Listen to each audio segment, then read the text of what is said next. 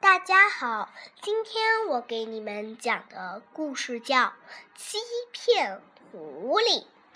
从前有一位老奶奶养了一只大公鸡，大公鸡不但准时打鸣报，而且还能帮着主人看家护院，因此老奶奶十分喜欢这只大公鸡。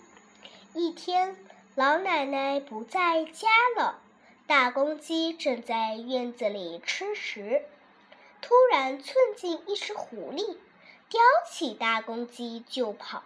这时被老奶奶的邻居看到了，举起棍子紧追不放，把公鸡给我放下！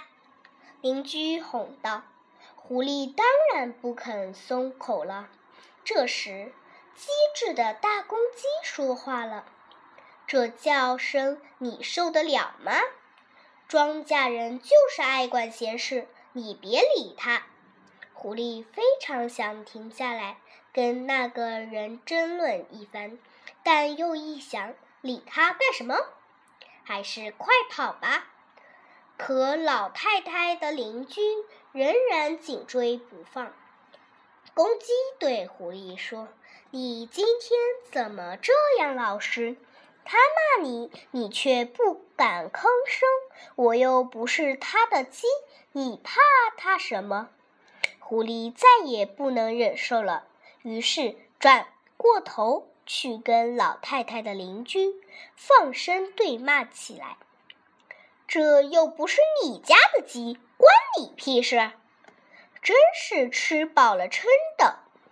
狐狸一开。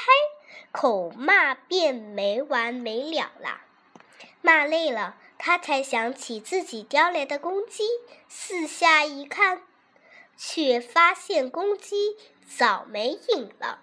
今天我给你们讲的故事已经讲完了，谢谢。